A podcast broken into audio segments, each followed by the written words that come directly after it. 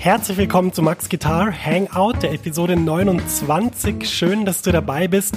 Das ist der Ort für dich, wenn du Jazzgitarre lernst, wenn du tolles Material kennenlernen willst, wenn du wissen willst, wie man effektiv übt und wenn du natürlich Spaß hast daran, Podcasts zu hören. Das ist nämlich das Format. Mein Name ist Max Frankel. Schön, dass du dabei bist. Und wir starten heute wieder nach der Sommerpause mit frischer Energie und ich freue mich riesig auf die kommenden Folgen. Es werden ein paar tolle Gäste zu Gast sein und ja, wir haben fantastische Themen. Lass uns einfach direkt jetzt loslegen. Kurze Pause, es geht gleich weiter mit deiner Podcast-Episode. Max ist hier aus der Zukunft und ich habe was für dich. Eine neue und kostenlose 90-minütige Mini-Lesson, die dir zeigt, wie du in Jazz, Funk, Soul und Blues super begleitest. Ja, du lernst Drop-Tour-Akkorde und ich zeige dir wichtige Begleitpatterns für Swing und Bossa Nova. Außerdem verrate ich dir eine super Technik, mit der du die wichtigen Sounds wie C Major 7 oder C Moll 7 um die 9 erweiterst, ohne dass du neue Akkorde lernen musst. Und schließlich verrate ich dir noch mein wichtigstes Tool für das Üben von Akkorden. Mit ihm kannst du jeden Akkord sofort auf der Bühne oder im Proberaum einsetzen. Ja, ich habe so viele Fragen zum Thema Begleiten und Akkorde bekommen, dass ich diese Mini-Lesson wirklich voll gepackt habe mit dem, was ich weiß. Du kannst die auch sofort anschauen. Die Mini-Lesson ist ein Video und das Coole ist eben, selbst wenn es jetzt nachts um vier ist, dann kannst du die jetzt anschauen und kannst damit deinen nächsten Schritt auf der Gitarre machen und das wäre doch echt super cool. Ja, ich würde mich riesig freuen, wenn du dich für die Mini-Lesson anmeldest. Du findest sie unter der Adresse www.maxfrankelacademy.com schrägstrich mini-lesson. Ich buchstabiere das mal kurz. www.maxfrankelacademy.com Schrägstrich M-I-N-I-L-E-S-S-O-N. Du findest den Link natürlich auch in den Show Notes dieser Podcast-Episode. Da kannst einfach draufklicken und dann kommst du direkt zur Mini-Lesson. Viel Spaß damit und jetzt geht's weiter im Podcast. Ja, starten möchte ich gleich mit zwei Alben, die ich diesen Sommer sehr intensiv gehört habe und die du unbedingt hören musst, die du unbedingt kennenlernen musst, falls du sie noch nicht kennst. Und ich bin da sehr in die Tiefe gegangen. Es geht zurück auf einen alten Musiklehrer von mir, Herr Kraus hieß er, glaube ich. Und äh, der hat, äh, der hatte ein sehr lustiges Outfit. Äh, der war, glaube ich, ein Kind der 68er, hat immer so Schlaghosen an. Also wir reden von den späten 90er Jahren.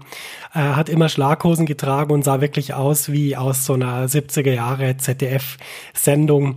Ähm, fantastisch charismatischer Mann.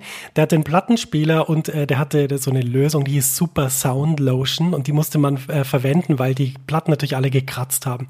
Und ähm, ja, ich werde ihn, glaube ich, nie vergessen, wie er mit seiner Super Sound Lotion diese Vinylplatten dann immer behandelt hat. Und äh, für uns als Schüler war das damals äh, ein riesiger Spaß, äh, ihn dabei zu beobachten. Aber dieser Herr Kraus hat mir eine Sache mitgegeben, die mich äh, immer noch beeinflusst. Ähm, ich bin ja, Anfang der 90er ins Gymnasium gekommen und äh, habe ihn dann, ich nehme an, so 95, 96 kennengelernt. Also ist doch eine Ecke her und äh, diese Worte habe ich nie vergessen. Und zwar ging es darum, dass jemand gesagt hat, oh nein, die, diese Jupiter-Symphonie, die gefällt mir nicht. Und dann hat er gesagt, Junge, wenn du das noch nicht 20 Mal angehört hast, dann darfst du dir da gar kein Urteil drüber erlauben. Du musst dem Zeit geben, du musst schauen, ob es dir wirklich nicht gefällt. Und wenn es dir nach 20 Mal hören wirklich nicht gefällt, dann musst du das nie wieder anhören und kannst dich anderer Musik zuwenden. Und äh, diese Technik habe ich immer angewandt bei Musik und ich glaube, dass ich dadurch sehr in die Tiefe gekommen bin. Also vielleicht kennst du diese Erzählungen auch von anderen Musikern, dass man praktisch jede Note mitsingen kann. Und das Tolle ist ja, dass die Musik dann in dein, in dein Gehirn, in deine Muskeln geht, dass du das auch auf der Gitarre dann teilweise wiederfindest, was du da hörst, was du in deinem Speicher gespeichert hast. Und das ist eine ganz wichtige Sache, beim Musikhören in die Tiefe zu gehen. Und Deshalb, ich würde dich ermutigen, dass du mal versuchst, weniger Platten auf einmal zu hören und dafür richtig in die Tiefe zu gehen, bis du wirklich das Gefühl hast, dass diese Platte ganz in dir angekommen ist. Und oft ist es auch so, dass man einfach bei solchen Platten dann auch mal einen gewissen Zeitraum überwinden muss, wo es einem vielleicht so halb gefällt. Denn wie Herr Kraus so schön gesagt hat, wenn du es nicht 20 Mal gehört hast, äh, kannst du das gar nicht entscheiden. Und ich kann dir sagen, dass meine liebsten Platten, die ich ganz äh, tief in meinem Herz gespeichert habe, mir am Anfang gar nicht so gut gefallen haben. Ja, wir legen direkt los mit der ersten Empfehlung. Ist von Pat Metheny von der Unity Group und das ist ein Album, das heißt Kin. Und äh, ich habe dieses Album schon länger besessen, habe aber erst jetzt so richtig Zeit gehabt, mich da voll reinzuhören. Und ich bin absolut begeistert ähm, von diesem Album, von dem, von dem Spiel, wie die Band miteinander spielt, von den Kompositionen. Es ist wirklich Pat Metheny auf seinem höchsten Level. Das, was der Musiker Pat Metheny in der Musik und im, im Jazz gemacht hat, das kann man auf diesem Album hören. Es ist die ganze History auch von seiner Group auf diesem Album in den Kompositionen. Und ich möchte über ein paar Details sprechen, die mir da sehr gut gefallen und dir vielleicht auch Lust machen auf dieses Album. Erstmal der Saxophonist, der da mitspielt, ist Chris Potter. Und du weißt ja wahrscheinlich, dass Pat Metheny eine längere Zusammenarbeit mit, mit einem bestimmten Musiker hatte, mit Michael Brecker, mit dem er sehr viel gespielt hat, der auch ein sehr naher Freund war, der leider schon verstorben ist. Und ich finde so wunderbar an Chris Potter, dass er einerseits diese wahnsinnig einzigartige Stimme auf dem Saxophon hat, aber andererseits glaube ich, dass er diese Historie, die Pat Metheny mit Michael Brecker hat, auch ganz genau aufgesogen hat. Und ich finde es wahnsinnig inspirierend, auch ihn so zu hören, wie er auch in diesem, wie soll man sagen, wie er spielt, informiert von dieser Zusammenarbeit von früher. Finde ich wahnsinnig toll und auch wie Chris Potter da spielt, ist unfassbar. Das sind ja keine einfachen Stücke und ähm, mit welcher Dynamik, mit welcher Gestaltungskraft er da improvisiert, ist wirklich, wirklich herausragend. Eine andere Sache ist, dass Antonio Sanchez auf diesem Album Schlagzeug spielt, der ja mit Pat Metheny sehr viel schon gespielt hat. Pat Metheny hat mal gesagt, mich interessiert eigentlich nicht, ähm, wie jemand die ersten 20 Konzerte spielt, sondern mich interessiert eigentlich, wie das Konzert 203 und 204 ist. Und er hat da in Antonio Sanchez einen Partner gefunden, mit dem er das so verwirklichen kann, dass es ihn immer wieder inspiriert. Und ich finde, wenn du mal das Album anhörst, wie Antonio Sanchez da Schlagzeug spielt, ist einfach unglaublich, wie orchestral er spielt, wie gut er die Musik unterstützt, wie, wie solide der Groove ist, den er spielt, wie gut die Time hörbar ist, ähm, dann wie die Becken klingen, wie, was für einen Teppich die legen über, über Pats Soli. Ist wirklich fantastisch. Und ähm, ja, ist ein absoluter äh, Punkt, sich dieses Album anzuhören. Ähm, ein weiterer Punkt ist Ben Williams, ist der Bassist auf diesem Album. Und äh, was der da macht, ist auch sehr besonders. Mir ist eine Stelle im, nicht mehr aus dem Kopf gegangen. Das ist ein Bass-Solo, das er spielt.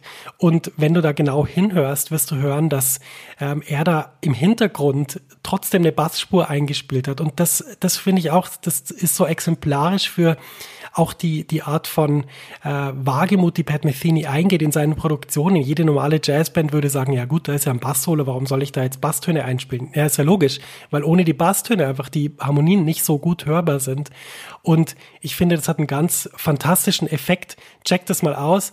Ist wirklich eine tolle Platte, die ich nur empfehlen kann. Und ich habe die diesen Sommer wirklich rauf und runter gehört und habe die ja ganz tief gespeichert, wo auch immer bei mir die Musik gespeichert wird. Ihr zweites Album, das du unbedingt hören musst, falls du es noch nicht kennst, heißt World's Fair und ist von Julian Large. Julian ist ein fantastischer Gitarrist, ähm, ist ein unglaublich lieber Mensch und was er auf dem Album macht, ist nichts anderes als großartigste Gitarrenkunst. Was bei Jazzgitarre ja oft kommt als Vorteil vom Hörer ist, ja, Jazz ist so kompliziert. Jazz, äh, das muss man irgendwie verstehen, das muss man ewig lang hören, dass man es dass man's so richtig toll findet. Und ich finde, was Julian hier macht auf diesem Album als, als Gitarrist, diese Solostücke sind so wunderbar als, ja, als, als Stücke, die man einfach so anhören kann und man findet sofort einen Zugang. Es gefällt einem. Man kann es nachempfinden. Es ist gitarristische Musik. Das ist ja auch oft so im Jazz, dass, dass äh, die Musik gar nicht so gitarristisch ist, gar nicht so einen gitarristischen Fokus hat und deshalb vielleicht Leuten, die jetzt keine Hardcore-Jazz-Fans sind, gar nicht so gut gefällt. Aber das ist hier überhaupt nicht der Fall. Julian spielt wahnsinnig gitarristisch, hat wahnsinnig tolle Ideen, sind super Voicings, der Sound ist toll. Was mir auch immer wieder auffällt an seinem Spiel ist die Dynamik, mit der er spielt, die Artikulation der Noten und einfach die unglaublich äh, ja weit entwickelte Musikalität, wenn man sich überlegt, dass das ein Musiker ist, der gerade mal die 30 überschritten hat ist das wahnsinnig beeindruckend. Und der Grund, dass ich dieses Album empfehle, ist natürlich auch ein anderer. Ich habe äh, Julian vor kurzem in New York interviewt und getroffen und ähm, ja, ich musste sagen, das ist ein besonderer Mensch, das ist ein besonderer Gitarrist.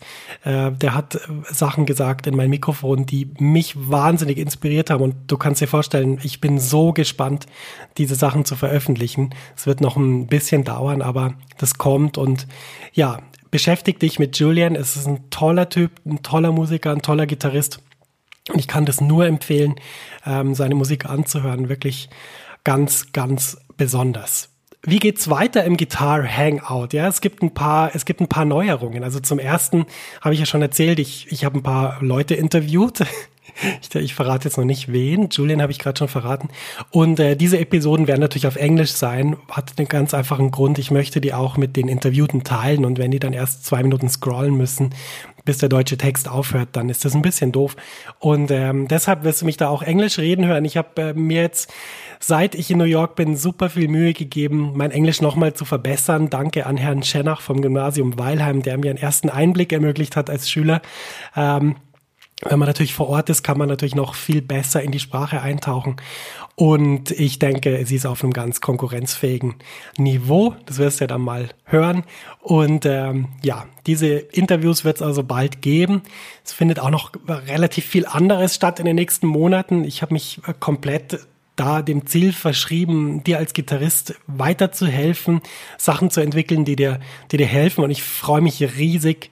Mein E-Book Üben im Flow wird bald erscheinen, falls du da noch nicht äh, auf der Liste bist. Äh, es gibt, es gibt einen ganz tollen Bonus für Leute, die auf der Warteliste sind. Bis das Buch erscheint, äh, kannst du dich einfach anmelden unter www.maxfrankelacademy.com slash flow. F-L-O-W.